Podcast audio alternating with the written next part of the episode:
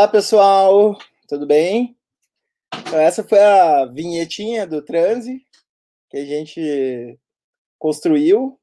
É, um agradecimento já antecipado ao amigo Felipe Marques, que fez essa vinheta para nós.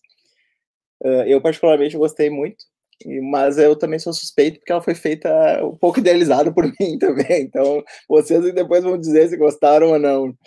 Uh, então é isso, estamos voltando com as nossas lives dessa semana, na né? primeira live da semana, contando com a Marcele Cipriani e a Tamires Garcia.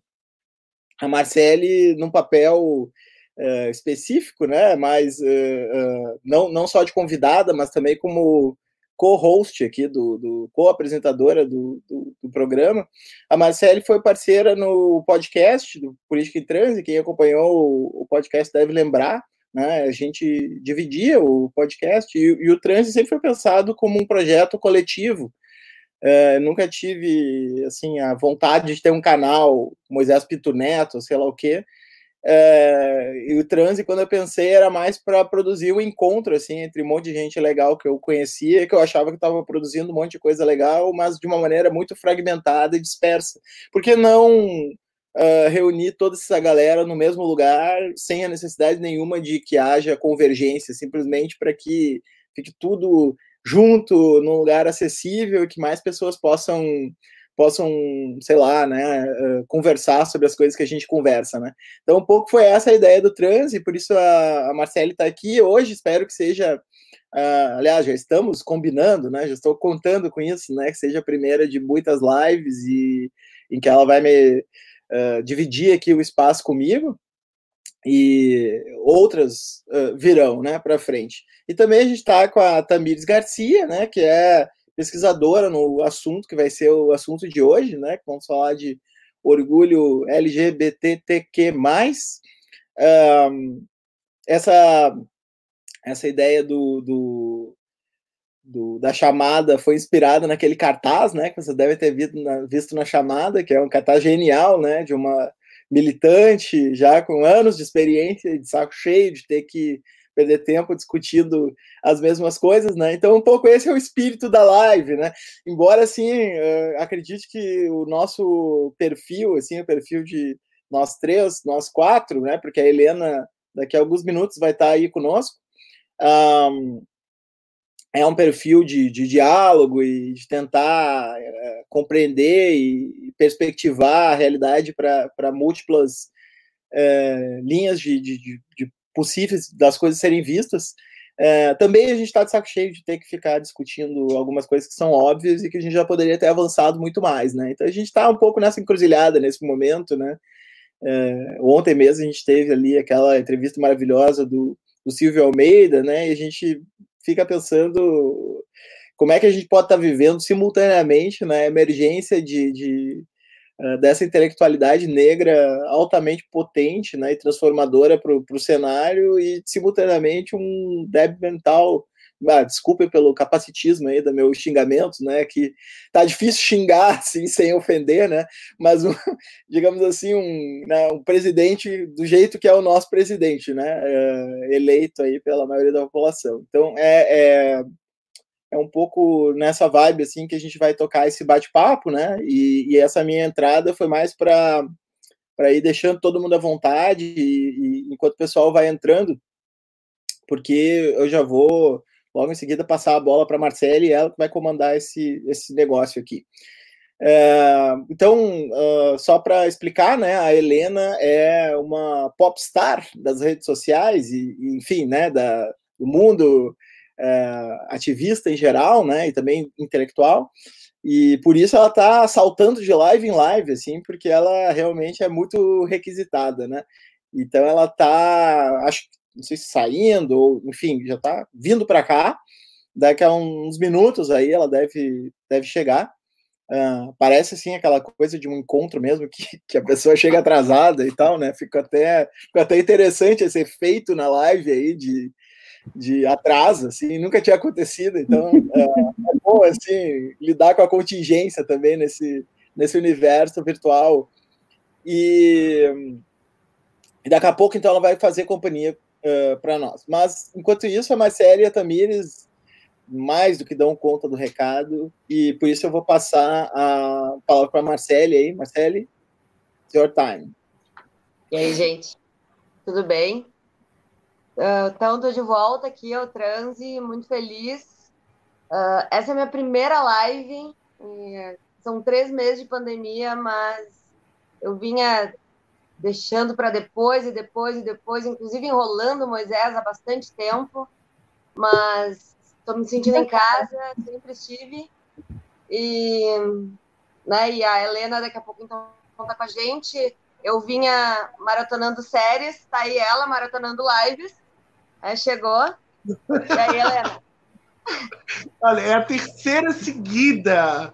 Eu consegui só mudar o só mudar o celular de para cima para o lado. Como é que tá? A voz tá boa ainda? Tá, tá, tá, tá funcionando a voz ainda. Depois não, e eu não vou comandar nada, né? Turnos. Deu um. É, travou. Um... Muita gente. Socorro. Mas eu não vou comandar nada. Quem vai comandar são as super especialistas maravilhosas no tema aqui. Vou fazer uma breve introdução Uh, na verdade, não, rapidinho, falem um pouquinho de vocês uh, e, por favor, apresentem aí os canais de vocês, porque eu sei que vocês têm canais incríveis. Helena está fazendo uns vídeos maravilhosos, quais eu sou muito fã. Cursos. Uh, então, por favor. Ah, eu vou falar, pode? Vai, Só vai. Tá? Eu sou Helena, eu sou, sou transfeminista, é, e eu tenho um canal no YouTube em que eu tento construir, que é novo, eu tenho tentado construir redes com intelectuais da América Latina, pensadoras decoloniais, filósofas. Então, a gente já conversou com a Otis Curiel, com a Sayaka Valência, com a Juderix Espinosa, e aí uh, na outra semana eu acho que vai ter, a gente vai falar com a Margarete Rago, e na outra com um teórico queer chinês, o Zairon Xiang, que escreveu um livro fantástico que chama The, é, The Queer Ancient Ways, em que ele tenta pensar a mitologia numa perspectiva queer, e é incrível. Uh, e o canal chama Pausa para o Fim do Mundo. Olá, uh, eu sou Tamires, sou doutoranda em Ciências Criminais na PUC, fiz mestrado em Direito, sou, de um modo geral, uma pesquisadora militante, em outros momentos militante pesquisadora, essa imbricação assim, de quem a gente é no mundo. Uh, eu conheci melhor a Helena no último período, num curso que ela deu de feminismo decolonial e queer of color, que foi muito massa. A gente recomenda os cursos da Helena muito, assim, procurem, acho que vai ter outros, está rolando vários. E é isso, propaganda da Helena, de um modo geral. De cá o trabalho das amigas. Sempre. Cheio dos cursos massa, é verdade. Então tá, estamos todos e todas aqui. Uh, vamos começar com esse nosso tema, que é assim, o ser e o nada, né? Uma coisa pouco. É um orgulho LGBTQ. Alguém me falou, gente, eu não consigo mais acompanhar essa sigla, não consigo mais acompanhar isso. Uh, então, uh, não sei, quem sabe vocês falem um pouco sobre, sobre isso, sobre o orgulho, sobre a importância dessa, dessa questão aí para as populações LGBT sobre essa data, sobre. Enfim, começar de forma mais geral, para depois a gente puxando questões mais específicas, porque tem um monte de coisas que a gente pode puxar. E também espero que vocês possam ir trazendo questões que vocês acham interessantes. Bom, acho que dá para a gente começar pensando que uh, o mês do orgulho LGBT, e eu falo sempre LGBT porque uh, eu acho que falar com, com, todas essas letras, assim, esse conjunto de letrinhas é uma coisa não falável, então acho que a linguagem, por mais que uh, dessa forma a gente acabe invisibilizando algumas letras, mas acho que falar muita coisa a gente acaba não conseguindo comunicar direito, assim. Mas, obviamente, acho que é um termo em construção e constante debate, né? Uh, mas acho que assim, nesse mês a, a, gente tem uma data que é histórica, né? E claro que é importante por causa dessa história, por causa do, do que se reivindica uh, por causa disso, dos direitos da população LGBT, da forma e do estilo como se começou a militar a partir de Stonewall em 69 nos Estados Unidos, né? Como uh, meio que tirando a galera do armário, assim, querendo uma militância mais afrontosa, que denuncia mais e que não está tanto mais aquela viada discreta e que precisa estar ali escondida uh, e, e, que denuncia isso, sabe? Então, acho que é importante sempre a gente reivindicar isso, mas também pensar que, uh, de repente, isso pode estar num lugar, uh, talvez em alguns lugares de comodismo, né? Todo ano a gente tem paradas de luta na, no mês do orgulho, a gente está sempre na rua, é sempre colorido, é sempre festa, mas o que é que a gente está reivindicando mesmo, né? O que é uh, o que é está acontecendo e as pessoas que estão morrendo e as tantas coisas que estão ficando e que de repente estão, sabe, estão ficando em detrimento desse festival e dessa, desse colorido todo, assim, né? Então, acho que é importante a gente reivindicar, mas também usar esse espaço para uma luta política, né? Para os direitos que a gente ainda não tem e que às vezes tem só uma concessão uh, de direitos formais e que, de modo geral, uh, na prática eles não estão sendo efetivados, né? Então, acho que, acho que é muito isso, assim, de usar esse momento, e também esse momento que a gente está tudo em casa, tudo não, né, mas, enfim, que agora, num momento de isolamento, de recolhimento, em que as paradas não são possíveis, de pensar tudo isso, né, que uh, esse espaço é um espaço que a gente precisa utilizar para, claro que botar na rua tudo que a gente sente, tudo que a gente é, e esse orgulho que a gente tem, mas também uh, quais, quais são as condições de vidas vivíveis que a gente está conseguindo exercer nesse momento, tipo, mais de 50 anos depois de Stonewall, né?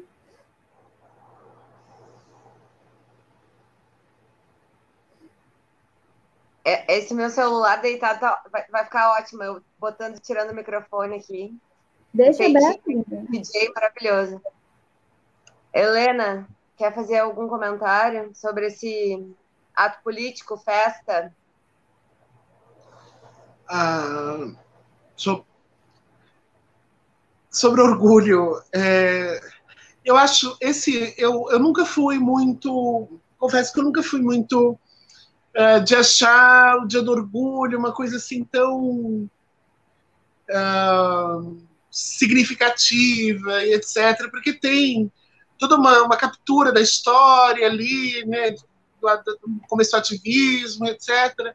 Mas, especificamente esse ano, é, talvez por causa da pandemia, é, eu acho que a memória da trajetória LGBT, na verdade, da trajetória dos ativismos LGBTs, ela me parece muito mais relevante. Ela, me, ela, ela é relevante para mim no primeiro sentido, que é a de construção de uma uh, memória do futuro, né, no sentido de que Olha, é, o ativismo LGBT ele conseguiu se construir em tempos muito tristes através de um tipo de esbórnia, de um tipo de de um jeito de não levar o mundo assim tão a sério, sabe? Uh, e eu acho, eu tenho estado muito cansada do quanto a gente leva o mundo a sério. Então, eu acho que talvez seja um jeito de ser afetado por essa memória do desbunde eu acho que isso é importante. A, a, a segunda coisa é que é a memória, o movimento LGBT talvez é quem melhor tem acúmulo da mais do, do, da lida mais recente com o contexto epidêmico, não é? é enquanto para a maior parte das pessoas a maior pandemia vivida foi uh, anterior foi a da gripe espanhola, uh, para a memória afetiva de LGBTs o HIV está muito mais recente, o HIV AIDS, né? Ah, porque ela foi, foi, a, foi a praga gay e que expulsou pessoas de casa e que obrigou o movimento a construir práticas de solidariedade uh, ou construir, inclusive, reinventar as formas de parentalidade, que eu acho que para mim é uma coisa que está no centro dessa pandemia, me parece que, que eh, para mim é uma questão atual. São a, as novas parentalidades, porque acho que a gente tem tipo, essa, uh, esse momento pandêmico tem sido uma fábrica de parentalidades outras, eu acho que essas relações, sabe, a forma como recebiam, as lésbicas recebiam os viados expulsos do emprego dentro de casa, e como é que essas relações construíram ali. Talvez o, quem melhor tem o know-how uh, da lida com o mundo pandêmico seja justamente a forma como os movimentos LGBT se organizaram. Então, para mim, essa memória me parece uma memória importante nesse momento. E aí, por isso que esse ano eu já, eu já acho que a gente tem, é, de fato, um desafio com a memória. Né? Uh... Eu acho bem importante ter lembrado disso, Helena, porque tem rolado né, alguns debates que têm dito assim, que é que a comunidade LGBT tem a dizer sobre uma pandemia, sobre uma epidemia, sobre a, toda a propagação de um vírus, e tudo isso acho que também demonstra como a comunidade médica e como as pessoas, de um modo geral, receberam esse vírus e a forma de e como foi a forma de lidar com isso socialmente, né? Quer dizer, a comunidade médica com eh, do HIV não queria tratar essas pessoas, né? Tipo, não tinha quem quisesse tratar. Tipo, te vira, vai, vai morrer, assim. E agora com a, a, a pandemia agora do coronavírus, tem toda uma mobilização de né, uma, uma venda né, dessa ideia de mobilização social, de solidariedade coletiva entre as pessoas, como nós vamos superar esse vírus, nós vamos estar melhor quando tudo isso passar, e como isso foi muito diferente de como uh, se, se, jogou para a comunidade LGBT, que, enfim, naquela época sequer era chamada de comunidade LGBT, o contexto era absolutamente outro, mas uh, como uh, esse estigma da, da, propagação do vírus na, naquele período do HIV/AIDS, enfim, foi jogado para essas pessoas, principalmente para os homens gays, né? E, e uh, aqui tinha todo um estigma de que as pessoas não eram tratadas, eram pessoas enfim, de segunda categoria e tudo isso, né? E agora, uh, dessa outra, quando se tem um, um vírus, né, que, uma pandemia que atinge o mundo inteiro, que uh, não tem características de sexualidade envolvidas na, na propagação, uh, não existe isso, né? A gente não vê essa, essa, essa diferenciação se colocando, né? Porque, enfim, pega pelo ar, então tu não tem como dizer que tu vai pegar, tipo, uma pessoa específica, né? Embora, claro, a gente possa ver distinções entre as pessoas afetadas, né? Daí tem uma outra dimensão. É, eu acho que essa primeira questão que vocês falaram sobre a memória da festa lembra muito um debate que eu e Moisés a gente já fez algumas vezes. Uh, vou falar dos dois pontos, mas esse primeiro, que remonta um pouco a, a tristeza que tomou grande parte dos movimentos sociais de um tempo para cá. A gente viu uh, de uns anos, nos últimos anos, assim, as pessoas meio que debandarem geral, assim, movimentos sociais, e a palavra tóxico ou adoecedor, uh, sabe, serem generalizadas dentro desse ambiente. As pessoas não conseguiam mais militar porque aquilo ali realmente produzia algo ruim. Então, de certa forma, uh, celebrar o orgulho, a alegria, a festa, inclusive, parece uma coisa é, tão uh, nova, né? ainda que não seja, ainda que remonte né, todo esse contexto de. Então, para mim, assim, é algo muito diferente de tudo que eu, eu como militante feminista, enfim, vivia nos últimos anos, né? Então, enfim, uh, me parece algo muito importante, né? Porque na dimensão do individual, né, na dimensão do coletivo, esses laços acabam pesando muito, fragilizando muito a força do, do, enfim, do próprio movimento político, né? E, e a necessidade de celebrar também é importante para a efervescência e para reforçar esses laços coletivos. Enfim. Né? Tem, tem um ruído aí. Não. É aqui? Não, acho que deu. Eu acho que esse contexto uh, que tem se apresentado para de desse enfim, né, o conservadorismo, se é que dá para dizer dessa forma, uh, dá para dizer que tem afetado muito assim a possibilidade de estar presente nos espaços dos movimentos sociais, né? A gente tem visto, como, como Marcel falou, assim, esse esvaziamento e a dificuldade que tem sido construir esses espaços coletivos e como depois da, da, de quando o Bolsonaro ganhou as eleições, por exemplo, as pessoas queriam muito se organizar, as pessoas queriam muito estar em espaços coletivos, mas uh, de um modo geral, e eu me coloco nisso também, elas não conseguem, né? Elas, uh, tipo, tem sido muito desgastante, uh, tipo, a convivência, viver todos os dias, está sendo atacado por notícias absurdas todos os dias, e mesmo assim está tá tendo que ter esperança para construir algo, para propor algo. Então, acho que o movimento social ele tem esse papel, né, de uh, ter algo em perspectiva, de ter uh, coisas a construir, de estar uh, construindo projetos, de estar desenvolvendo projetos para além da conjuntura. Mas eu acho que esse cenário que a gente está vivendo no Brasil tem colocado uma dificuldade imensa para essa construção, né? Eu acho que nos movimentos sociais, aqui principalmente dá para dizer, porque mesmo nos partidos que se consideram à esquerda, uh, historicamente a gente vê no Brasil e na América Latina de um modo geral, uh, como os movimentos identitários foram excluídos, muitas vezes uh, não aceitos dentro dos partidos, né, e colocados assim em isolamento mesmo. Então, acho que esses movimentos sociais têm ocupado muito esse papel, muitas vezes até de forma autônoma, para construir os movimentos de identidade. Então, acho que esse é o papel assim dos movimentos sociais. Tem sido muito difícil ocupar esses espaços agora, né? Principalmente por esse cenário assim de, de neoconservadorismo e tal. E acho que também uh, é um cenário que não é novo, né? Foi um cenário que não chegou com Bolsonaro. Tipo, acho que com Bolsonaro se agravou, assim. Mas uh, antes disso, a gente, uh, acho que dava para dizer que tinha uma, uma determinada atenção para essas questões identitárias e tal, mas elas não eram prioritárias, né? E não estavam no centro do debate. E, ou, enfim, talvez não precisasse estar no centro do debate, mas de modo geral não eram prioritárias e muitas coisas não foram garantidas, né? Não foi pelo executivo que se conseguiu nenhum direito no Brasil. Então, essa conjuntura, assim, eu acho que ela não é de agora, é agora e com o espaço que não se garantiu, com os direitos que não se garantiram, se criou um espaço que deu abertura para esse conservadorismo se aprofundar, assim principalmente para essas populações mais vulneráveis, mas acho que isso só cresceu, sabe?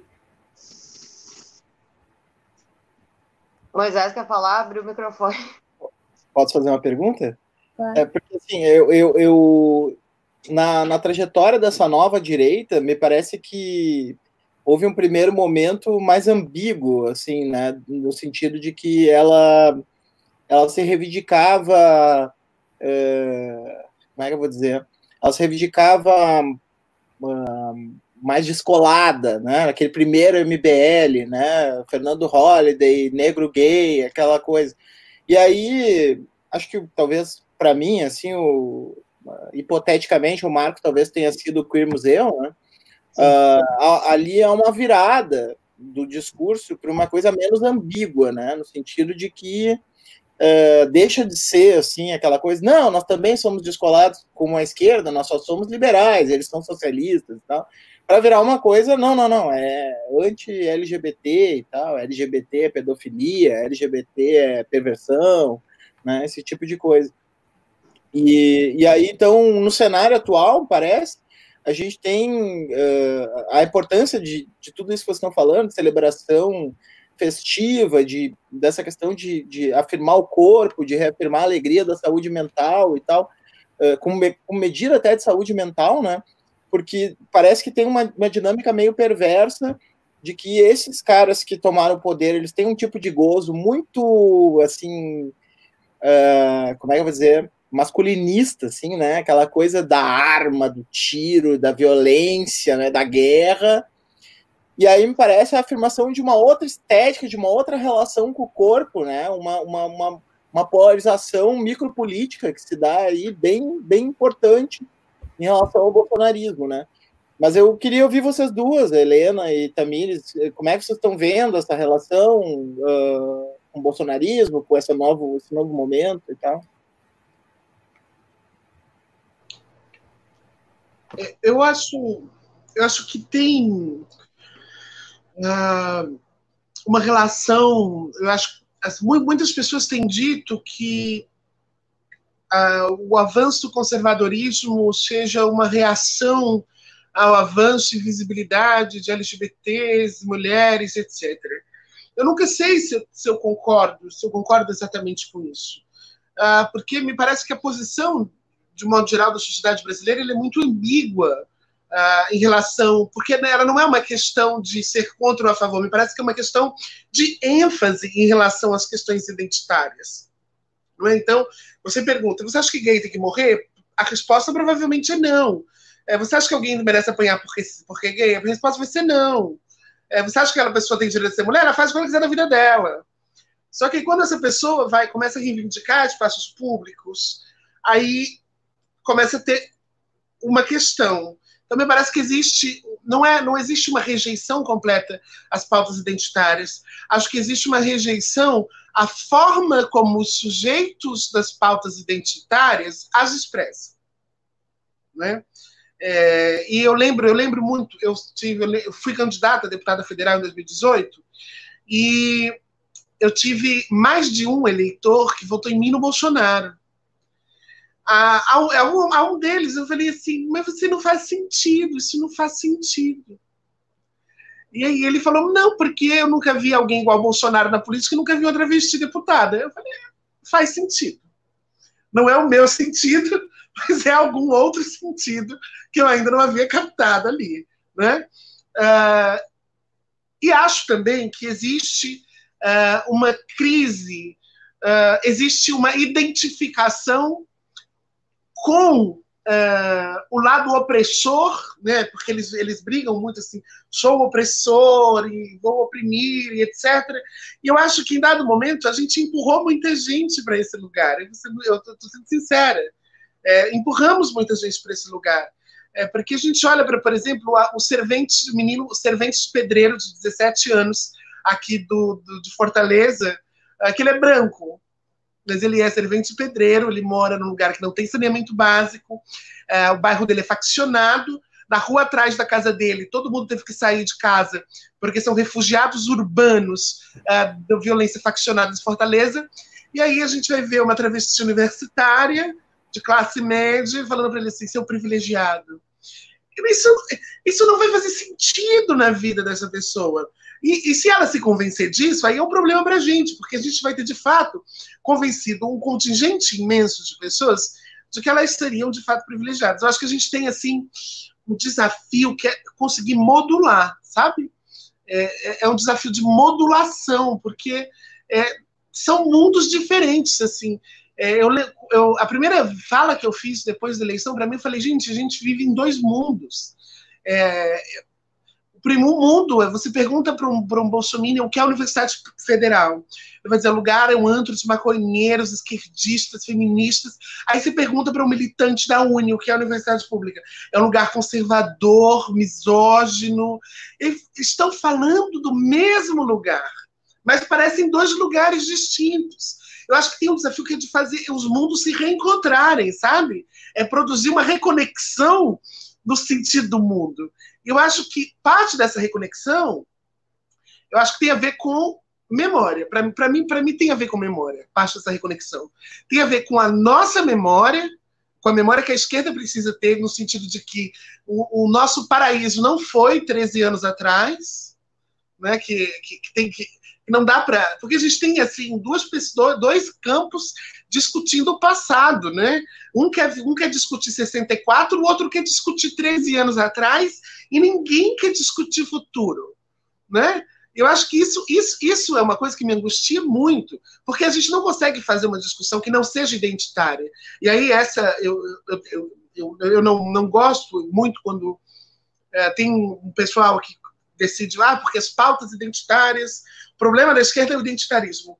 Ora, eu até concordo que seja o identitarismo, mas inclusive o identitarismo da identidade de esquerda, não é? Porque o identitarismo é um fenômeno do nosso tempo que não se limita àquilo que é imediatamente reconhecido como identidade.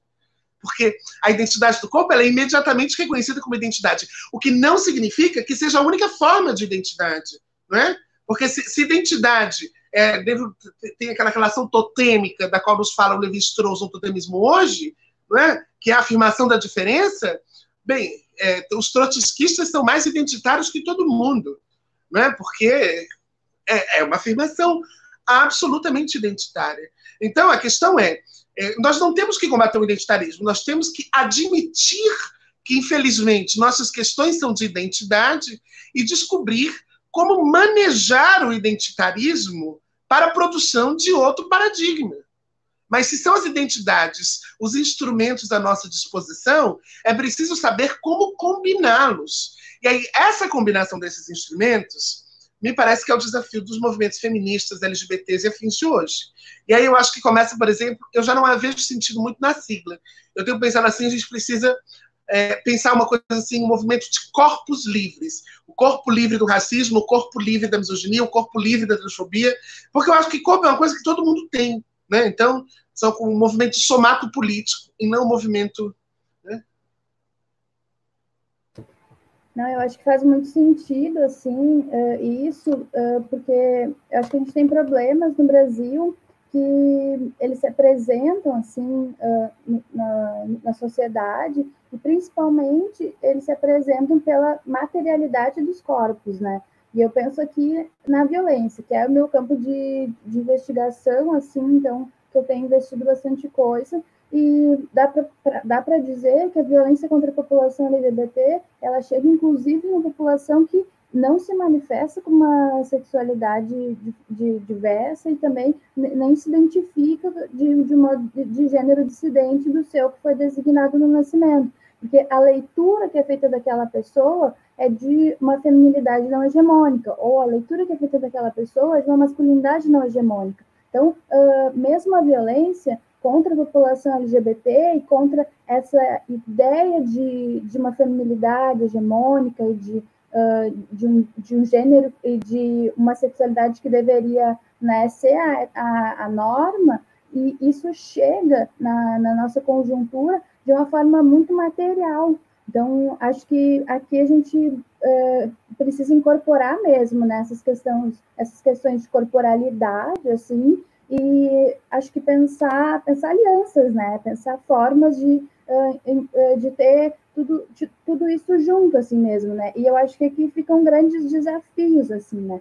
Eu tenho a impressão que uh, durante esse período que a gente foi tendo de, de novas garantias de direitos, esses direitos foram sendo fragmentados e a, a gente foi garantindo coisas e, as, e, a, e agora os debates, eles são todos fragmentados. E, e mesmo assim, com é, LGBT, LGBTI, que mais, cada vez mais se quer segmentar isso, né? E fica cada vez mais difícil uh, encontrar um ponto uh, de encontro nisso para a gente ter uma, enfim, uma pauta em conjunto, né? Uma coisa que se possa uh, tocar coletivamente para ter uma perspectiva de futuro, principalmente pela dificuldade que a gente tem encontrado politicamente de colocar uma agenda mínima de garantia de, de direitos, de efetivação de direitos para essas comunidades, para essas pessoas que estão em vulnerabilidade. E aqui é claro que a gente não pode falar só da população LGBT, mesmo quando a gente fala da população LGBT, a, a gente sabe que tem pessoas muito privilegiadas, né? Quer dizer, é um movimento que é muito gay branco e que, é, e que de um modo geral, os gays brancos têm muitos privilégios e estão aceitos aí, né, no, no, enfim, né, nessa comunidade, não tem dificuldade para conseguir emprego, o que é muito diferente, por exemplo, de uma travesti, de uma pessoa que é expulsa de casa, que, tem, que passa por todo um processo de evasão escolar, que não consegue né, concluir o ensino básico, pessoas que sabe? Que tem, é, é, que tem essa vulnerabilidade social de uma maneira muito mais aprofundada, assim, né? Que passam por essas experiências uh, de uma maneira mais, mais difícil mesmo, assim, né? Então, quer dizer, as pessoas que, uh, que têm essas vivências, têm essas experiências, e que, claro, a gente pensa que também na racialização e nas pessoas negras, né? E acho que isso está muito marcado também nesse debate, né? Não tem como excluir o debate de, de racialização é, dessas questões que envolvem a, a, população LGBT, assim como não tem como pensar uh, gênero, identidade, sem pensar esse, uh, o recorte de, de classe, né? Que são, porque são questões que vão aprofundando as vulnerabilidades, mas que a gente deveria utilizar, eu acho que a gente deveria utilizar né, essa gramática para dialogar, não para fragmentar, né? Como eu acho que a gente tem cada vez mais uh, fragmentado assim esses discursos, mas eu acho que é porque a gente não consegue construir. Não, não sei, me parece assim, uma dificuldade mesmo. Nossa, quanto movimento e pessoas que não estão sabendo como construir.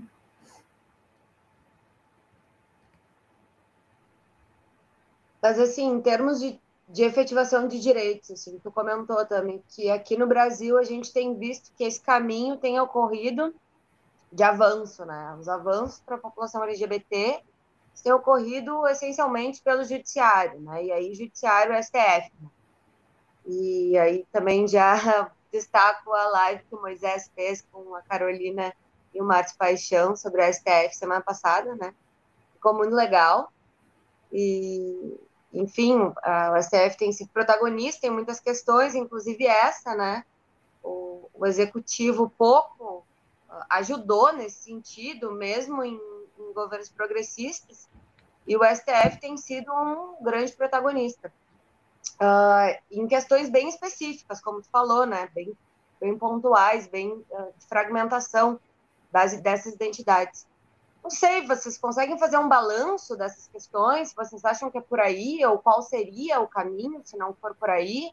Por onde que a gente poderia olhar uh, formas de avançar enquanto coletividade de corpos livres, que não né, via institucionalidades jurídicas, etc.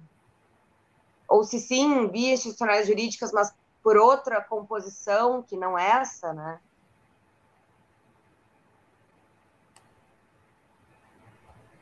Eu acho que a gente é, tem vivido um. A, a gente tá, tem estado muito apaixonado pelo STF. Assim. É, e, e, uma paixão de verdade. Eu digo isso porque em 2010 eu participei de um abraço ao prédio do STF.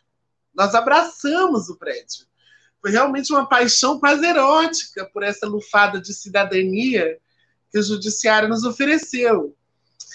Mas, assim, eu, eu, eu acho muito arriscado, eu acho muito, muito ruim do ponto de vista uh, da conquista de direitos, uh, que eles sejam feitos exclusivamente pelo judiciário. Porque uh, se o direito, ele, ele, ele, ele, ele é uma. Eu acredito que o direito seja uma invenção, não é? E que ele não se efetiva quando essa invenção assume o seu lugar na letra da lei. Ele se efetiva quando essa invenção passa a ser crível por toda a sociedade. É, e nós, de alguma forma, é, eu, eu, escrevi sobre isso há, há um tempo, é, nós é, moralizamos nossas pautas, e, e, moralizamos é assim, porque é óbvio que tem direito a casamento, é óbvio que a homofobia é crime, porque não precisa de explicação, porque elas são óbvias, é, é, é uma postura moral, você não precisa mais convencer ninguém. Eu acho que nós paramos de convencer as pessoas só porque nós nos confiamos na capacidade do ativismo que faz advocacy, do ativismo de pressão, de dar conta das coisas. Só que esse ativismo de pressão, ele é um ativismo simbiótico, ele depende da opressão para existir. É uma relação de troca, uma coisa meio Penélope e Ulisses, sabe? Um depende da fuga do outro para poder os dois existirem. Então, por exemplo, essa pergunta, quando é que essa, como é que vamos parar de lutar por essa porra? Nunca porque a gente, porque é um pessoal que ama ser militante. Para ser militante, você precisa fazer o quê? Ter, ter, ter opressão lá. Então, quem, é quem ama muito a militância não quer, não quer acabar com opressão nenhuma, porque depende da opressão para gozar do seu amor. Né?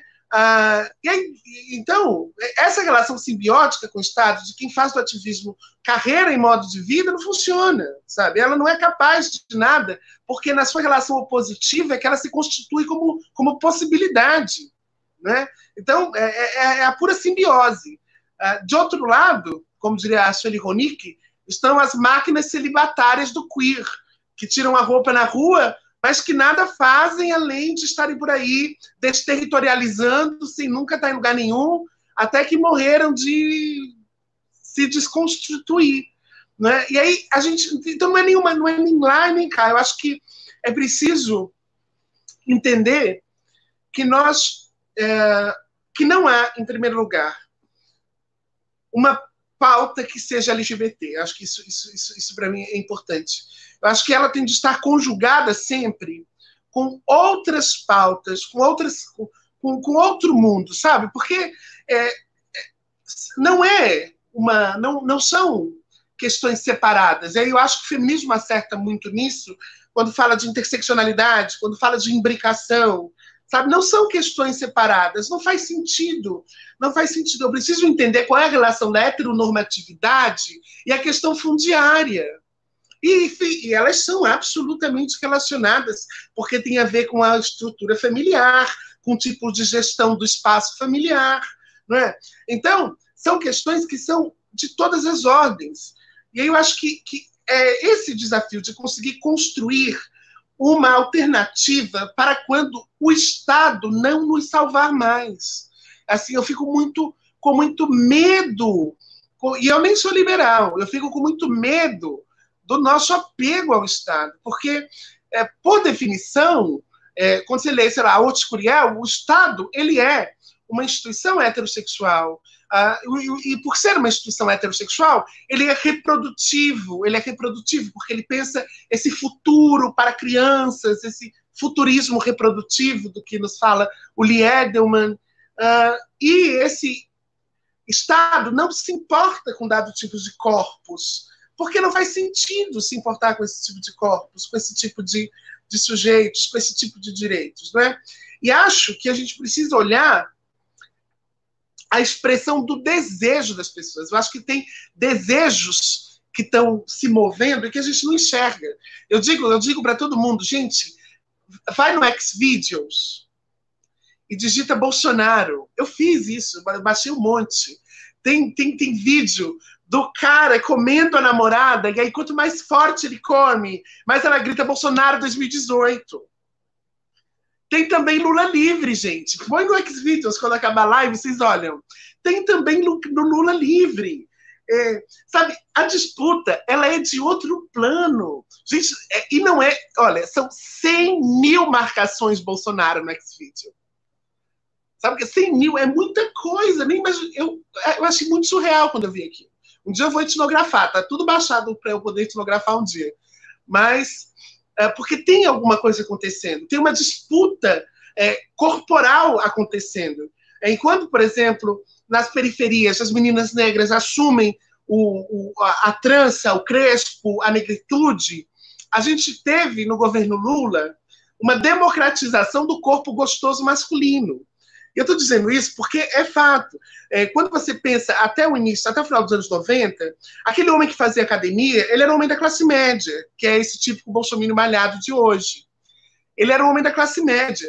Só que dos anos 2000 para frente, a gente viu as periferias se encherem de academia. E aquele corpo que pertencia à masculinidade da classe média, ele passa a ser o corpo que existe na periferia a partir de uma cultura masculinista de classe média. E a gente tem uma, uma, uma, um embate corporal que se instala nas periferias entre aqueles, entre os corpos dissidentes que afirmam a dissidência e os corpos normativos que afirmam a norma. É, eu debati com o Eduardo Bolsonaro há dois anos, numa cidade aqui do interior do Ceará. E aí, quando eu fui falar, né, assim, tinha de um lado os meninos que gritavam mito, mito, mito, mito, mito. E do outro, as meninas e os viados gritando lixo, lixo, lixo, lixo. Lá do, do, do, do da, da, Câmara nós ouvíamos micho, mistura de mito com lixo, o que ficou ótimo. Mas os meninos do Bolsonaro, eles eram muito fortes, assim, muito gostosos, inclusive. Eu falei para eles que eu achei eles super gostosos. Ah, e eles eram malhados, sabe? Existia ali uma, uma conformação, um culto a um tipo específico de masculinidade, não é? A uma afirmação de uma masculinidade específica que eu acho que a gente precisa entender de onde é que ela, de onde é que ela emerge, de onde é que, essa, que, que, esse, que esse suspiro masculinista emerge. Eu lembro que eu falei para eles que eles deviam, era sobre escola sem partido o debate. eu falei para eles que eles deviam lutar contra Smart Fit sem partido, porque eu tinha certeza que eles foram doutrinados na academia, porque eram todos muito malhados.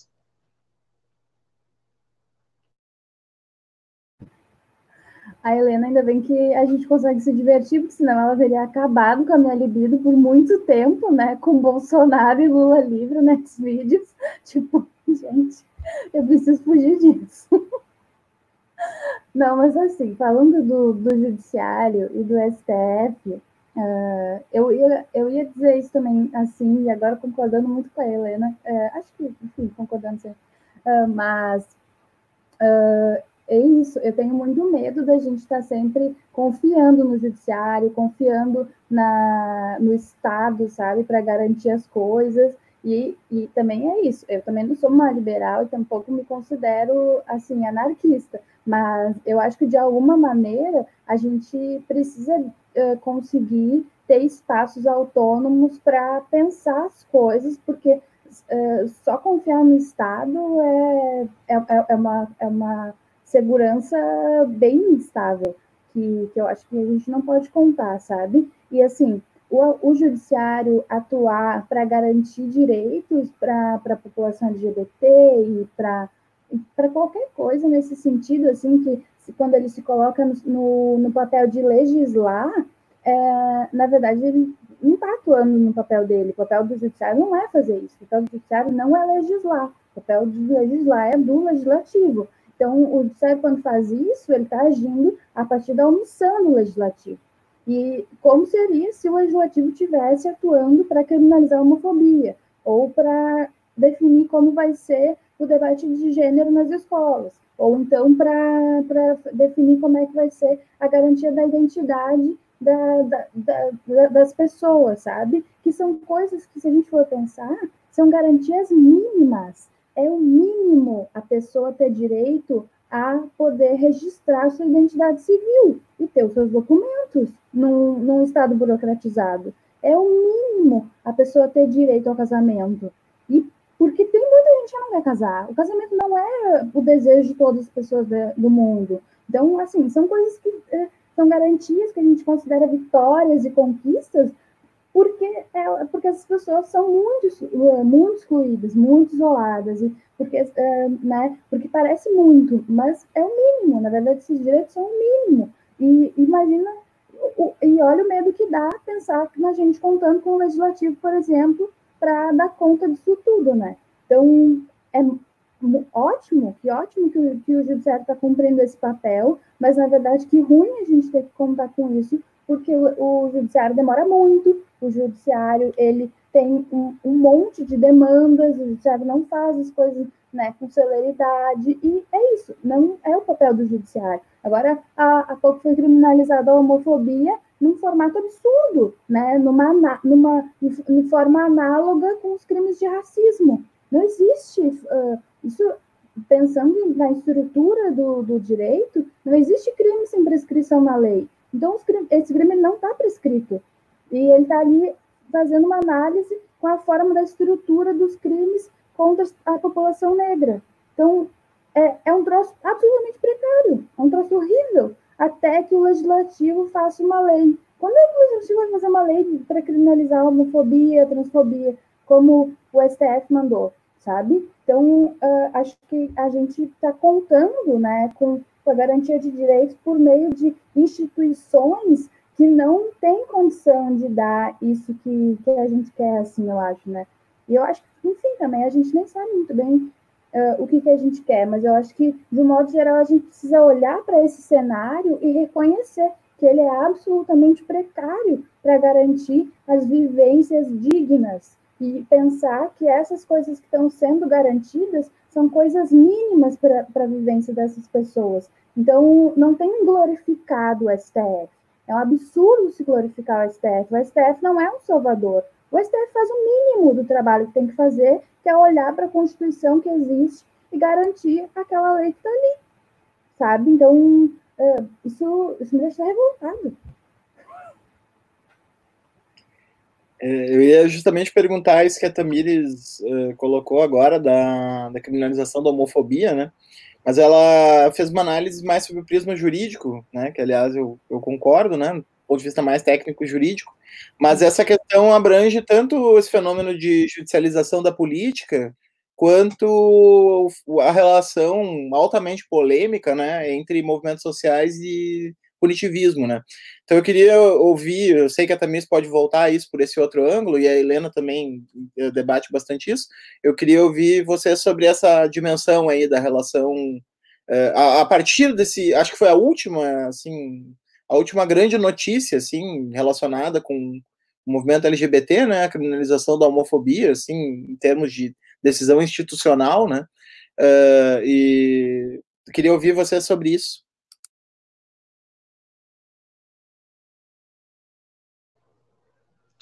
É, sobre, sobre a criminalização, eu, na, eu, eu, eu demorei muito para conseguir tomar uma posição na época.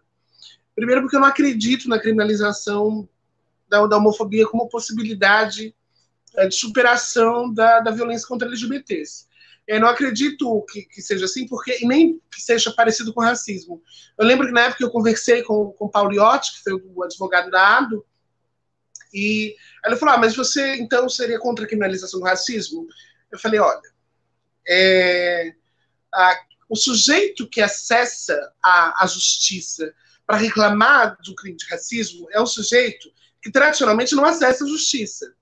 Ao passo que o sujeito que vai acessar a justiça para reclamar de, de LGBTfobia é, é o sujeito que tem, costuma ter acesso à justiça e o LGBT que mais sofre violência que é justamente o LGBT que não tem acesso à justiça, vai seguir não tendo acesso à justiça. Né? Então, para mim, assim, não funciona. Não funciona. E por bem, eu, eu, trabalhava até há pouco tempo na Comissão de Direitos Humanos aqui do Ceará, a gente sabe a situação dos presídios, assim, num presídio, não, não vejo como criminalizar nada funcione. Só que o problema para mim não é, não é jurídico. Eu entendo essa a, a questão jurídica, mas eu acho que, que é, é, existe sempre essa, essa futurologia jurídica, né? Porque eu lembro, ah, porque se aprova isso, abre precedentes para aquilo, aquilo outro. E a gente sabe que, os, que eles, eles criam precedentes quando querem, do jeito que querem. A gente não precisa nem, nem dar oportunidade para eles abrirem um. Não é? é então, é, não tenho essa ilusão de que isso seja, que seja esse cuidado. Para mim, eu, eu apoiei a ADO, só que o problema para mim foi a ADO ter sido proposta. Porque é preciso entender como funciona o crime LGBTfóbico no Brasil. O crime LGBTfóbico no Brasil, ele é em primeiro lugar, ele é uma forma de regulação uh, das relações masculinas, não é? Então, por exemplo, quando na escola é, o cara diz aquele ali é o viado, ele precisa dizer quem é o viado na escola, porque isso libera as relações mais íntimas e homofílicas entre os meninos que não são viados, porque não há ninguém, nenhum deles, suspeito de ser viado. Então, a homofobia regula, de um certo modo, as relações masculinas, e a homofobia também uh, ela funciona por conta do estatuto uh, ontológico do corpo do sujeito LGBT. Ele é um corpo tido como um menos digno de, de, de, ser vivo. Ele é um corpo, é uma vida menos digna de ser vivida, como diria Butler, né? Uh, e, então existe uma legitimação social para esse crime. E aí minha questão era a forma até o momento. Se alguém me perguntasse assim, Helena, você é a favor de entrar com uma árvore no Supremo para fazer analogia? Não, é um absurdo. Só que aí a ADO, foi, a ADO entrou. E aí o que acontece é, se o juiz, se o Supremo diz não posso criminalizar, isso não vai chegar à sociedade como não posso criminalizar. Vai chegar à sociedade como não é crime. O efeito de legitimação, o efeito performativo de dizer não é crime é a legitimação da violência, porque não é crime facilmente se converte em pode bater. Não é? Então, para mim, o problema era que uma vez que a ADO estivesse proposta e o Supremo se posicionasse contra, eu tinha uma situação pior do que se ela nunca tivesse sido proposta. Então, a única possibilidade era que ela fosse aprovada, ainda que para evitar o problema que ela mesma criou. Porque enquanto o Supremo nada disse, tá ótimo. O problema é, se ele diz contra, em relação ao crime que se fundamenta pela legitimação social e não por um ódio profundo, porque essa, história do homofóbico com ódio profundo não existe. Sabe, ele bate porque ele pode bater e ele nem sempre e nem sempre está pensando homofobicamente quando bate, é porque faz parte da dinâmica da lida com aquele corpo que ele pode, que ele pode apanhar, sabe? É de outra ordem, né? Então, da feita que o Supremo dissesse e o, e, e o juiz e o pessoal do Supremo escreveria aquele voto com 400 é, palavras, com 400 folhas, explicando por que, que ele não pode criar um crime sem previsão legal, por, nem que ele não pode usar o princípio de analogia para criar um crime. É, ele ia explicar tudo isso, eu ia entender tudo isso. Só que ninguém ia ler isso. A, as modulações do discurso, até que ele chegue no mundo real, seria de pode bater. Não é crime. E aí, essa foi a minha preocupação, o efeito performativo da sentença. E por isso, na época, eu, eu, eu defendi. É, é isso, assim, é que eu tenho essa impressão também que tem é, esses, é, esses dois, que é possível ter esses dois olhares, assim, né? É, um olhar de um efeito perverso, que é de que a gente sabe que o sistema punitivo ele é absolutamente seletivo e que a gente tem todo um cenário de uh, encarceramento em massa, prisões absolutamente lotadas, não tem vaga para mais ninguém, e como é que, uh, mesmo no, no uh, na maneira como está agora, são crimes que, considerando as possibilidades, né, são crimes com uma pena relativamente baixa, quer dizer, de um a cinco anos num, numa legislação que agora, com a lei anticrime, mudou para a possibilidade de chegar a crimes de 40 anos. Gente, cadê a Helena? Ela deve ter caído, daqui a pouco volta, não sei. Ah, tá. Uh...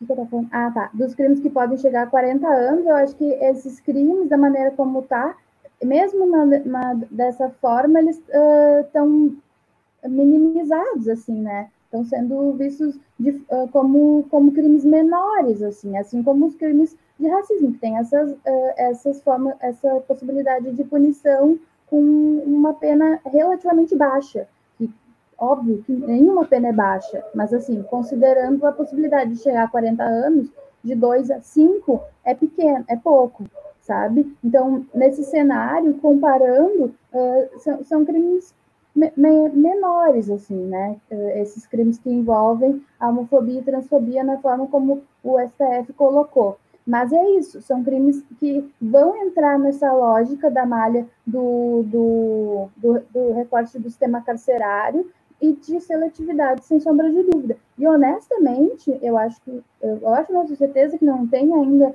uma, uma demonstração da repercussão disso na, no sistema carcerário, desses crimes, mas eu acho que são crimes que vão ser muito difíceis de ser investigados, que raramente vão ter o andamento e um processamento até o final para que a pessoa uh, seja responsabilizada e condenada criminalmente. Então, assim, uh, eu acho que dificilmente isso vai, isso vai ter uma efetividade, sabe? Justamente por, por essa leitura que, que a Helena fez, assim, de que uh, o, o discurso, essa, essa forma de, essa gramática do discurso de legitimar ou não a, esse, o debate da dignidade, das vidas que devem ser vividas, as vidas que podem ser vividas ou não, uh, ele demora muito para chegar na sociedade. Então, eu acho que daí a gente chega nesse outro olhar, que é esse que a Helena estava explorando uh, super bem, assim, né? De que uh, se o STF dissesse que não, não pode ser crime, isso estaria legitimando essas formas de violência que, se, que a gente já sabe que, que, que, que são perpetuadas contra a população LGBT. Mas, assim, as pessoas que vão denunciar, que vão reivindicar uh, essas violências cometidas, são pessoas que, em primeiro lugar, precisam estar vivas, elas têm que ter sobrevivido. E quando e, da, do, do cenário de pessoas que mais morrem, que mais sofrem violência, dos precários registros que a gente tem, a gente sabe que uh, os crimes que mais ocorrem são contra, uh, são contra as pessoas travestis e transexuais, que na maioria das vezes não sobrevivem. Então, uh, o que a gente vai ter é, mais uma vez, um efeito simbólico né, para isso, e que uh, eu, eu não sei o quanto, sabe? Vai conseguir modular ou não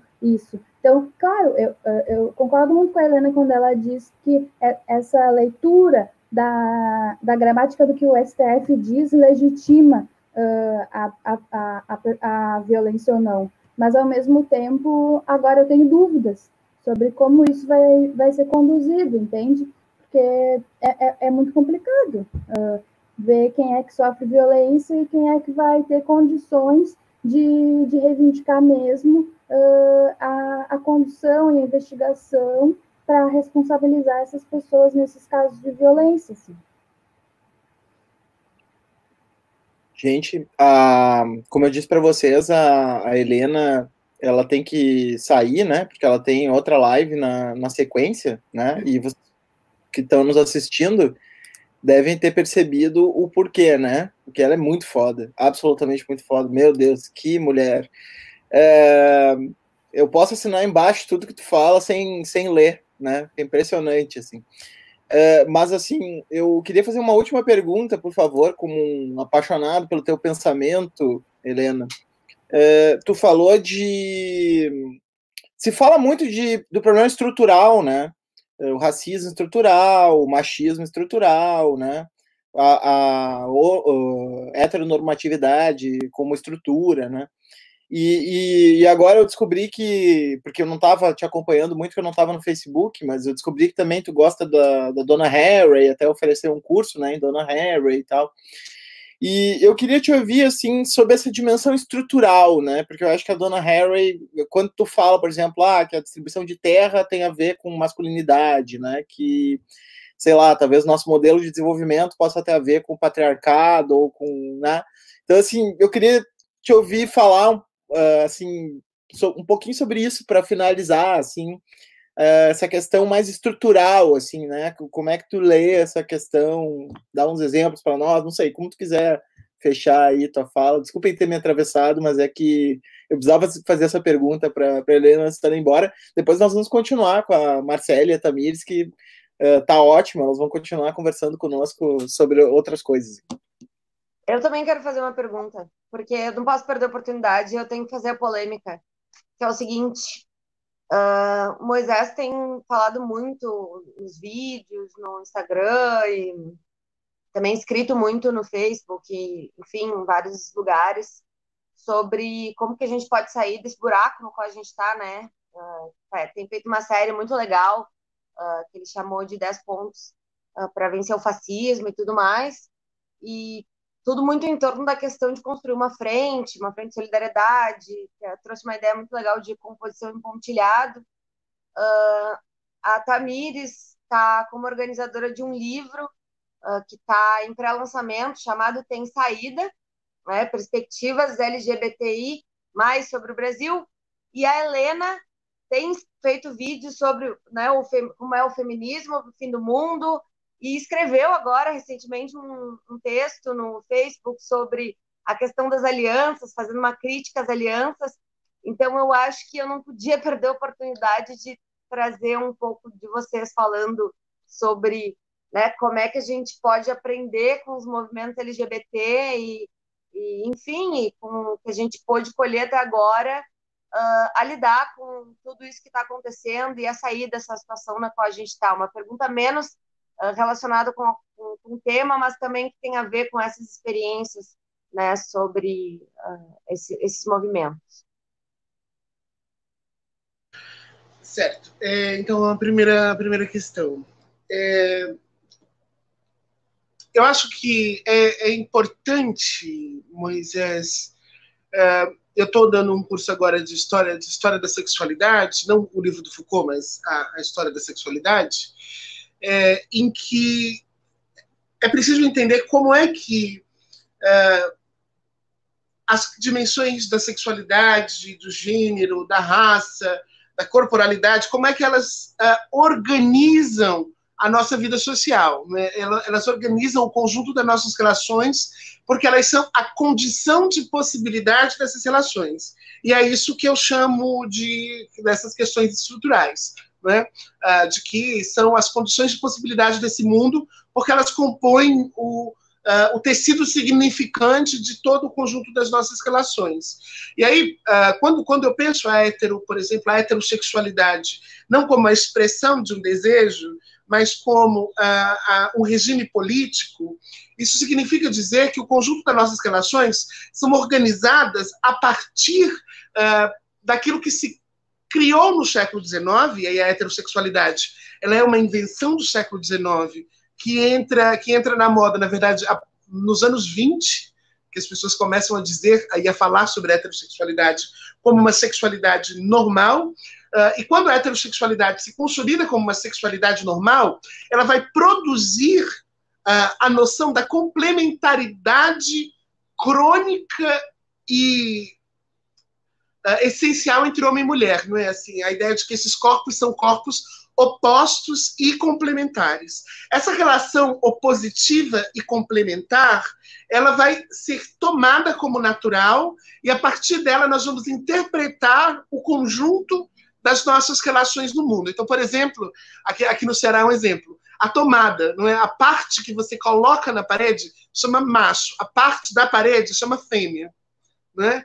Ah, esse conjunto de formas de organizar a sexualidade, elas vão ser pensadas como heterossexualidade, e a heterossexualidade, então, como regime político. E aí, quando você pensa toda a nossa discussão política, toda a nossa discussão sobre o futuro, a nossa discussão ambiental, inclusive, ela tende a uma lógica que é profundamente natalista e, portanto, profundamente reprodutiva. Né? Nós temos que deixar o futuro para as crianças. Ora, o futuro para as crianças só é possível na condição de que nós estejamos supondo um mundo eternamente reprodutivo. Né?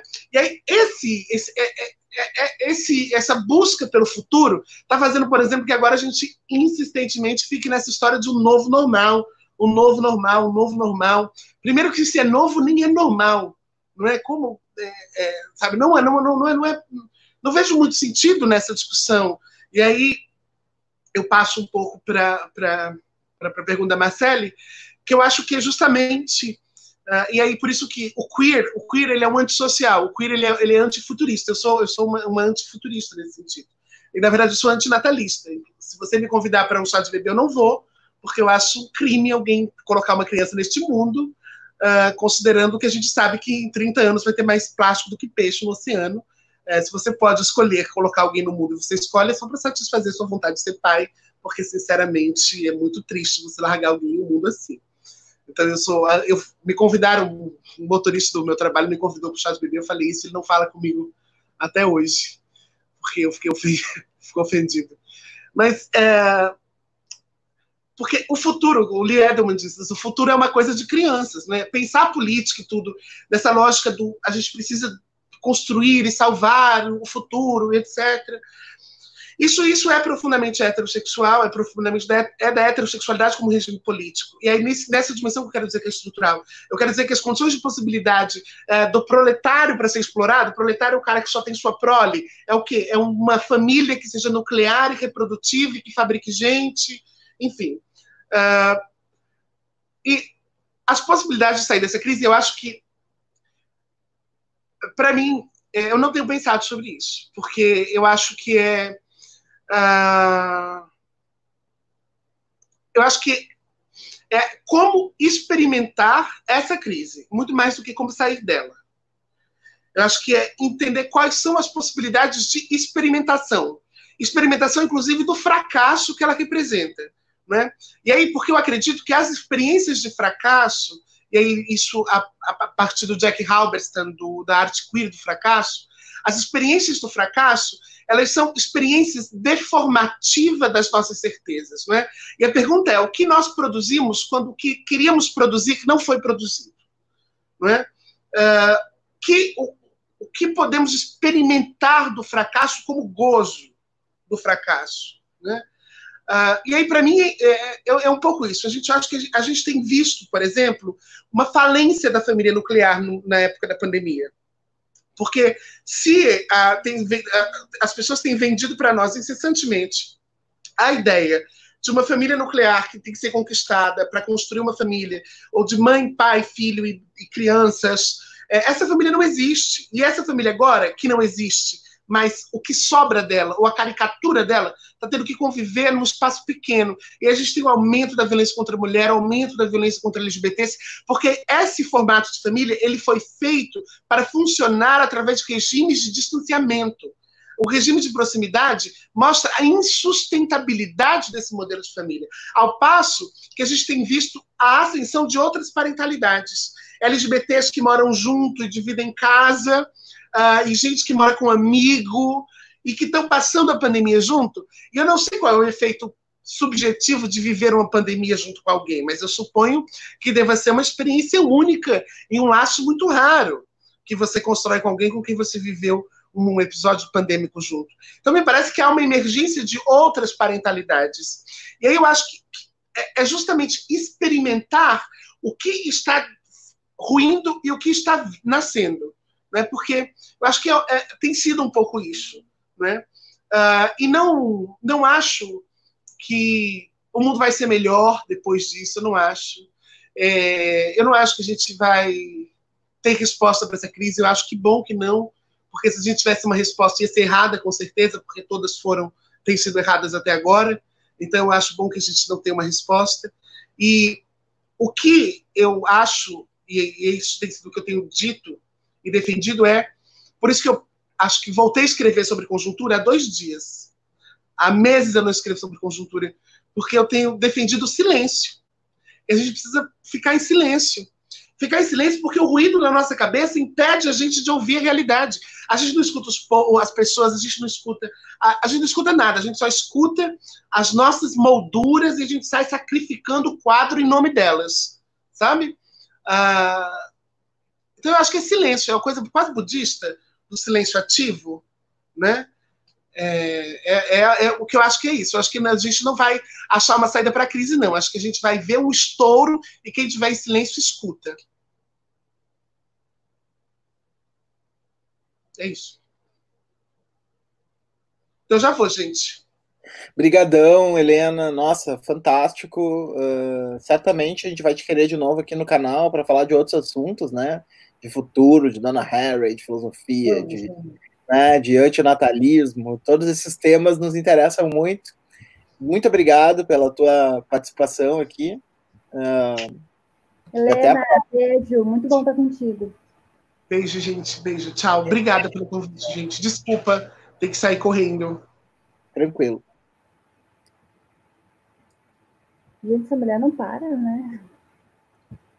Incrível, incrível. Ela tá em tudo, né? Mas é que é, a gente, depois de tudo que ela falou, é difícil não imaginar convidar ela para um tipo de conversa desse tipo, né? Que é meio que a, sempre é meio que a primeira opção, né? A, a outra, assim, a outra pessoa que eu acho que tá tá nessa mesma vibe que a Marcele tinha pensado em convidar a Sofia Fábio, né?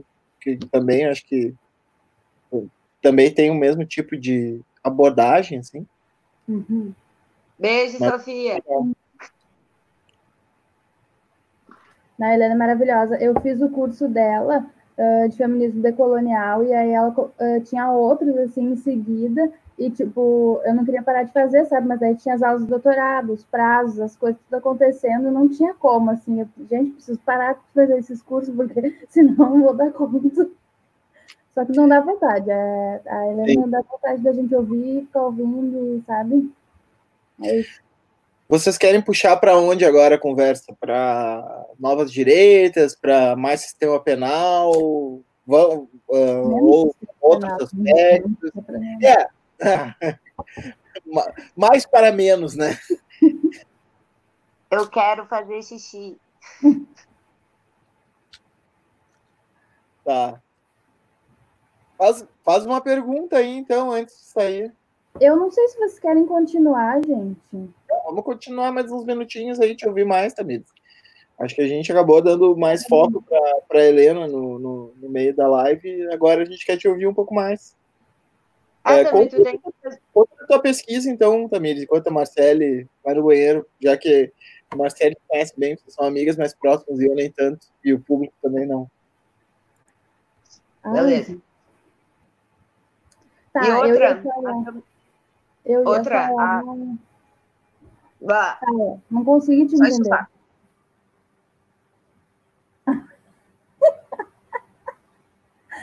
Ai, céu. Uh, eu ia falar quando a Marcele perguntou de. Falou, a, a Marcele mencionou o livro, né, que a gente está organizando, que o título, inclusive, é Tem Saída: Perspectivas LGBTI sobre o Brasil E eu estava pensando agora, enquanto a Helena falava, né, no quanto esse livro reúne, assim, um monte de perspectivas muito diversas sobre a conjuntura, sabe? Também pessoas que partem de, de, uh, de leituras diferentes sobre a sociedade, né? Pessoas, enfim, com diferentes perspectivas para pensar isso, para pensar essas questões que envolvem a população LGBT, a história. É um livro que era para ter saído ano passado, quando fechou os 50 anos de Stonewall, e aí acabou não saindo, enfim, um monte de questões de agenda e tal, um monte de gente organizando, é muita confusão. E acho que, que uh, olhar para o futuro, assim, né? Acho que tem muito disso, assim, do, uh, do que a Helena estava dizendo, de como a gente tem dúvida e do quanto que é difícil, porque a gente está tendo muita dificuldade de viver, inclusive, o presente, né? Então, uh, acho que ficam muitas, muitas, muitas visões e muitos olhares sobre como a gente está vivenciando esse presente e, de modo geral, como está sendo duro para essas populações muito, muito vulnerabilizadas, né, por inúmeros fatores, uh, e, é, e, ali, claro, com, aqui com recorte de gênero, diversidade sexual, né, raça também, essa foi uma perspectiva que a gente usou para a construção do livro, assim, né, que precisava ser uma, uma construção prática também interseccional, com pessoas negras, mais da metade dos autores são pessoas negras, então, uh, eu acho que na, eu acho que na prática, nas coisas que a gente tem, tem construído uh, no mundo, assim, na, no mundo enquanto pessoas, enquanto e com as pessoas que a gente se relaciona, a gente tem que uh, continuar pensando nessa nessa forma prática, sabe? Em como reunir gente que que está que tá fazendo esses debates, que está construindo isso a partir desse olhar, sabe? A partir desses olhares cruzados e para e a gente não, não se perder numa via só, assim, né? Quer dizer, uh, enfim, uma pessoa que tem outras perspectivas pode, pode apresentar um olhar que, uh, que acaba se complementando, né? Então, acho que. Não sei se tem saídas para as coisas que a gente vê problemáticas. Se o livro é é uma continuação ou, ou, ou se é coincidência o título com aquele outro livro tem saída do... Não, é, é, não, é, não, não é coincidência, não. É, o, é, é, é como se fosse o segundo volume da mesma coletânea, só que o primeiro foi escrito né, por, por mulheres feministas, então eram é, esses olhares de mulheres, e agora uh, foi escrito por uh, pessoas, todas elas LGBTI, mais, enfim. Ah, legal. É, e é uma outra, sim, uma outra coisa que eu ia te perguntar, uh, tu, tu lida com o sistema penal, né? Tá fazendo doutorado em ciências criminais, né? Fez o mestrado também nessa área. E é uma área muito hipermasculinizada, né? Porque ela, tanto na cultura policial quanto na cultura criminal, né? A Marcele, por exemplo, trabalha com, com presidiários, né? Já trabalhou com presidiários, facções criminosas, né? E, e, a gente observa. Inclusive, eu estava falando isso aí com o Márcio, né, na, na live do STF, que tem preso o bolsonarista, né? O que é meio bizarro, né? O cara de bandido bom, bandido morto, mas eu sou bandido. É, pois é, mas sei lá, bandido bom, bandido morto, mas não eu, né? É um negócio assim, mas também é um pouco o que é o Bolsonaro hoje em dia, né? Bandido bom, bandido morto, exceto eu mesmo, né? mas enfim, é, eu queria, se, se possível, que tu falasse assim, que tem muitas mulheres, né, nessa área uh, jurídico-penal, criminológico, né, político-criminal, da sociologia criminal, está uh, cada vez mais crescendo o número de pesquisadoras, criminólogas, né, e, enfim, sociólogas do crime, etc e tal. E como é que é essa relação para ti com esse universo extremamente, para além de machista, masculinista, né? Eu acho que é mais do que machista até, né? Um hiper masculinismo. É. Uh, eu acho a academia, de um modo geral, bem excludente, e elitizada, assim, né? Para mim sempre foi uma uh, uma experiência que, que eu vivi dessa forma, muito elitizada e muito excludente. Eu uh, venho de, de, uma família muito pobre uh, e também sou moradora de periferia, então, assim, para mim, entrar na academia e começar com a, a pertencer, a me sentir pertencente a esses espaços foi um processo muito difícil. Ainda é um processo em andamento, na verdade, né? Então, olhar para isso e não achar esse espaço muito excludente é, é absolutamente uh, é, é absolutamente difícil, assim, não tem como, sabe? Esse espaço é, é muito excludente e, e é um espaço de homens, sabe? E, claro, agora, né, Ciências Criminais, eu, eu sim, né, sem querer, não fazendo merchan lá para o programa, mas também acho que não tem como não dizer, uh, muito em função, né, desse histórico da PUC, Ciências Criminais da PUC, que já está fazendo aí mais de 20 anos, eu acho, né, o programa, muitas mulheres estão se formando, e, mas mesmo assim se tem essa dificuldade, né? Muita gente questiona, ah, não tem mulher nesse, nesses eventos, não está tendo mulher, uh, quer dizer, mulher não sabe falar de, de, de, criminalidade, mulher, não tem mulher estudando, 20 anos de programa e não teve ninguém uh, que se formou no programa e que para poder dar aula lá, lá naquele PPG, entendeu? Cara, só tem aula de homem, só tem professor homem, uh, praticamente, enfim. Uh, sabe? E vai, isso é um absurdo, entendeu? É um troço que é absurdo. Uh, mas, assim, eu acho que também tem duas dimensões. A gente olha para isso e vê muitas mulheres tomando esse espaço e falando disso e fazendo pesquisas nessa área, e de outro lado, uh, vai se criando um mainstreaming, assim, também, né? Ah, o grupinho das criminólogas e das uh, mulheres que estudam criminologia, e daí isso vira já um espaço de, do, de, de empresariado, assim, né? Ah, essas advogadas mulheres que advogam uh, juntas enquanto mulheres. Então, a, a minha experiência foi, eu tive muita sorte, assim, academicamente, porque as experiências que eu vivi foram muito diferentes dessas, assim. Uh, acho que todo, todo mundo que pertence à academia, que tem experiências acadêmicas, sabe o quanto são é, a gente vive isolado, assim, né? Escrever é um processo isolado, pesquisar é um processo de isolamento, né? De estar fazendo tudo sozinho e todas as oportunidades que eu tive, todos os espaços que eu tive foram espaços que se valorizou muito o coletivo. E, então, para mim, isso foi constitutivo, assim. Eu, é, para é, é, mim é muito importante o coletivo para a coisa render, para coisa para conseguir produzir. Enfim, a Marcelo sabe muito bem disso, a gente já produziu muito junto, a gente já se reuniu só para ficar uma na frente da outra escrevendo. Então, tipo, acho que eu, eu acho que tem crescido assim o número de mulheres nesses espaços, mas ao mesmo tempo eu acho que a, a forma da gente pensar coletividade está muito ruim no direito, está muito elitizada e deturpada, assim, tá, sei lá, me incomoda um pouco. O que tu pensa disso, Céu? Eu não ouvi o que tu falou, porque tava com problema, acho que na minha internet, e tava dando, tipo, efeito reward, assim, tá? Tipo, sabe? Eu não tava ouvindo nada do que tu tava dizendo. Eu tava pausando e voltando. Ainda tá pausando. Tu ouviu, Moisés? O Moisés tá bem, assim, tá, tá Não entendi. Fala aí, Moisés. Ele tá sem microfone. Só para eu ver. Eu me, eu me esqueço de, de abrir é. o microfone. É a internet da Marcele, não. Deu para deu entender tudo que a, que a Tamires falou. Gente, ah, se alguém tiver alguma, alguma pergunta, alguma questão, alguma coisa, uh, a gente tem aí mais sete minutos antes de encerrar a live. A gente calculou mais ou menos para uma hora e meia. Ah, eu uh, se alguém quiser fazer algum comentário, pergunta. Na verdade, já deveria ter falado isso antes, né? Eu esqueci. Eu estava muito interessado no papo aqui, concentrado, e esqueci de fazer o meu papel de, de, de âncora aqui, devidamente. Tem, tem alguém assistindo, então vocês que fiquem aí. Esse negócio de âncora não é comigo, né? Eu não sou âncora, eu sou um troço que flutua, não, não âncora, né? Âncora não dá certo. Ô, Tami, tu, o que eu ia falar antes que eu me atravessei, que é uma coisa que eu faço pouco, né?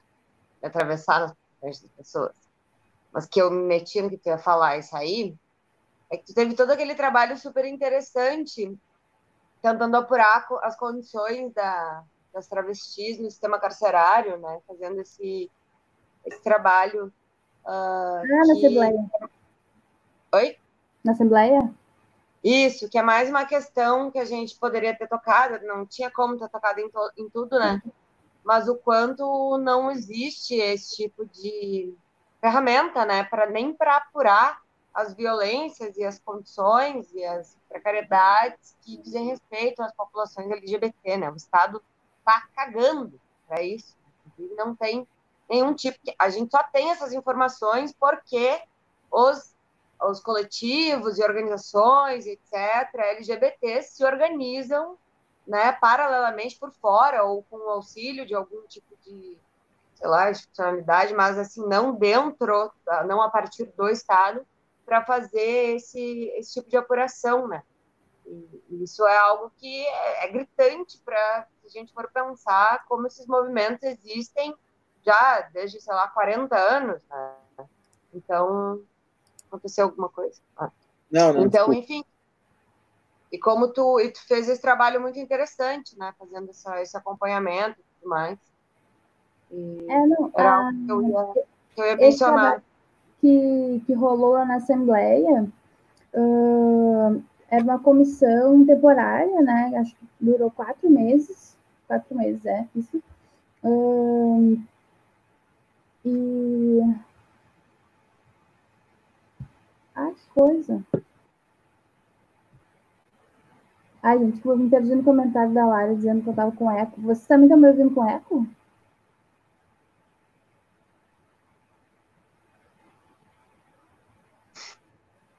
Oiê. A Lari. Não, tá de boa, tá de boas. Uh, não tá assim um som maravilhoso, fantástico, o melhor possível, mas, mas tá completamente audível e compreensível. Tá, eu vou continuar falando. Uh, essa comissão aí, a gente tinha diversos eixos para pensar a violência contra a população LGBT no Rio Grande do Sul. Uh, eram eixos de educação, saúde e segurança pública. Se não estou enganada, eram esses três.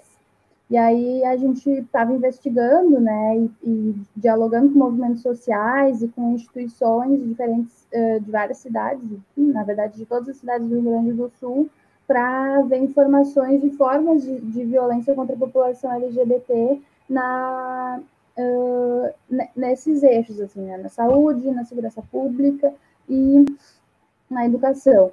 E nessa questão de segurança pública, a gente se deparou, claro, com várias instituições, né? A polícia, como a polícia uh, pode, enquanto instituição, desenvolver violência institucional e também, uh, como nas prisões também uh, se tem esse contexto, né? E os dados que a gente tem, né, da, da, violência, da violência nas prisões, da forma de aprisionamento da, das pessoas LGBTs que estão com restrição de liberdade, uh, eles são muito precários mesmo, mas na verdade, no, agora no último período eles foram atualizados, né? Até no ano passado, a gente tinha como mais recente o relatório da ONG Somos, que é uma ONG aqui de Porto Alegre, né? A partir do projeto Passagens, que era uh, desenvolvido aí com a coordenação do, do Guilherme Ferreira e do Caio Klein, Uh, e daí eles, enfim, fizeram uma averiguação em várias instituições, né? Foi é um trabalho de fôlego mesmo, assim, tem informações bem importantes desse projeto.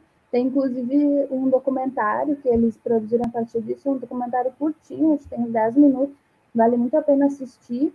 Uh, mas nesse ano, agora, não, agora não sei se foi nesse ano ou no ano passado, não tenho certeza, o governo também abriu um edital para que alguém entrasse como assessor nessa área e fizesse esse, essa análise assim, né, de, de como de como está uh, essa questão de LGBTs nos presídios. Então a gente tem dados mais atualizados.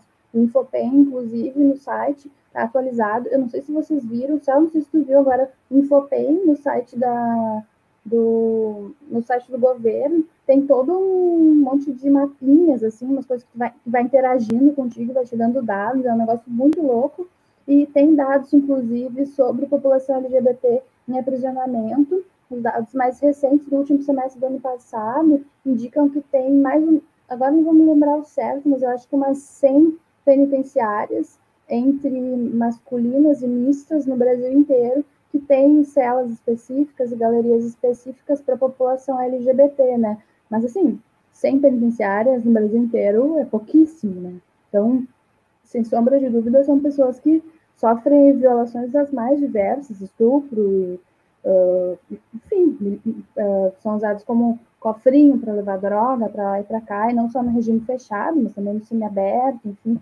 Tem casos, inclusive, a gente encontrou casos de pessoas aqui no Rio Grande do Sul charqueada, se não estou enganada, de pessoas que não cumprem a, a pena no semiaberto, porque no semiaberto não tem galeria específica para a população LGBT e no fechado tem. Então, cumpre no regime mais gravoso para poder, uh, enfim, ficar numa galeria específica, né, e, e se sentir e viver com mais dignidade, assim, né, porque no semiaberto é, é horrível, assim, né, enfim, são pessoas que não são muito aceitas pelas facções, então tem toda uma problemática, assim, nesse sentido.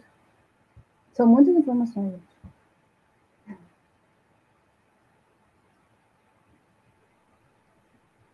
Vou ter que resolver esse DJ aqui, né? Uh, não, é, é verdade, é, é, isso mesmo, né? A gente, o Guilherme que tu comentou, é, eu fiz uma pesquisa de iniciação científica com ele quando eu estava na graduação, em 2012.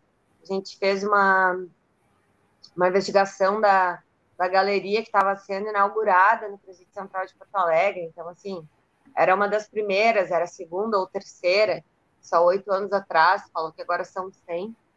Uh, e, e, e, depois entrei no presídio para fazer pesquisa sobre facções, e aí o que deu para levantar era que muito da violência policial que tinha reduzido no presídio, que de fato reduziu, reduziu por causa dos acordos entre as facções e a polícia. Né? Não porque a polícia uh, de boa vontade, de boa fé, né, criou um novo agir policial pautado nos direitos humanos, né, mas muito mais por um, uma acomodação de interesses internos. E as facções estão fora desse, as facções não, as travestis estão fora desse acordo. Né? Elas não e elas fogem também, dos, uh, elas são vítimas das próprias facções. Né? Então é realmente, enfim. Eu estava vendo ali os comentários da Lari perguntando sobre o STF, né? Se vale a pena criticar o STF agora com essa, pensando em estratégias de luta e tal. E eu, em geral, não critico esse ativismo jurídico, judicial do STF, porque é isso, entendeu? É, é, é eu acho que é, é ruim, mas ao mesmo tempo é o que tem. Então eu acho que a gente vai, vai jogando com a realidade, assim, sabe? Beleza. Uh, antes da gente acabar, eu, eu usei uma estratégia de publicidade subliminar aqui, lancei um negócio e desapareceu, assim, só para ficar gravado no inconsciente das pessoas. Assim. Sabe que nem aquela história que rolava que os cinemas piscavam as coisas, assim, só para as pessoas ficarem no inconsciente. Então, é isso aqui. Eu tô com vários testes hoje. é isso aqui, ó, que eu queria abrir. É um convite para nossa ah. próxima live Meu Nome de Gaia, da Antropoceno Idade da Terra, com a Aline, que já esteve aqui outras vezes, e com uhum. o Fernando, tá? Na próxima quinta-feira. Antes de então de encerrar, eu só queria fazer o convite, uh, dar um oi, agradecer a participação aí dos que escreveram. Na verdade, mais, muito mais gente participou do que escreveu, mas aqui o Elvis, a Larissa, o Murilo, Marciele, Vinícius, Marina, Matheus, Fernando, Rubem, Guilherme, Ruth, Tainá, Rubem, uh, mamãe, Daniel, Ponte do Chapo, uh, é isso aí. E se vocês quiserem fazer um encerramento aí, fiquem à vontade. Eu só queria dar meus recados antes. Ah, bom, depois eu falo. Né? Tem aquele papo de youtuber assim, ah, curto canal, não sei o que, você sabe, né? Como é que é? Curto canal. É, curta o canal. Dá like. Sininho. Péssimos blogueirinhos, péssimos youtubers. Eu quero entender o saco da vida no anunciando meu vídeo. Fala, Marcelo. Quer fechar? É. Não, dizer brevemente, assim, uh, na verdade, agradecer para vocês pelo convite, dizer que é muito legal dialogar com vocês, que uh, seria muito mais legal da gente estar junto, dialogando junto, e que é horrível a gente se comunicar pela internet, está tendo que criar essas formas tecnológicas de comunicação e se adequar com isso, mas que é importante a gente fazer e que eu acho massa a gente estar tá construindo. Uh, e acho que também, principalmente, uh, agradecer por esse espaço, assim, da gente falar da população LGBT, dessas problemáticas todas de como construir nesse sentido, nesse mês que é o mês do orgulho, que eu acho que é importante sempre a gente debater questões emergentes, assim, e não deixar de falar né, da, do contexto no Brasil que é super importante do bolsonarismo, da política e da conjuntura, Uh, e, na verdade, é isso. Obrigada. Valeu, gente, que estava aqui assistindo nesse, nessa terça de noite, né? Que dureza. Isso aí, então. Dá até o papo aí de blogueiro, que já é profissional nisso. Vai, vai. Então tá, gente. Valeu aí. Até a próxima. Obrigado pela audiência e encerramos por aqui.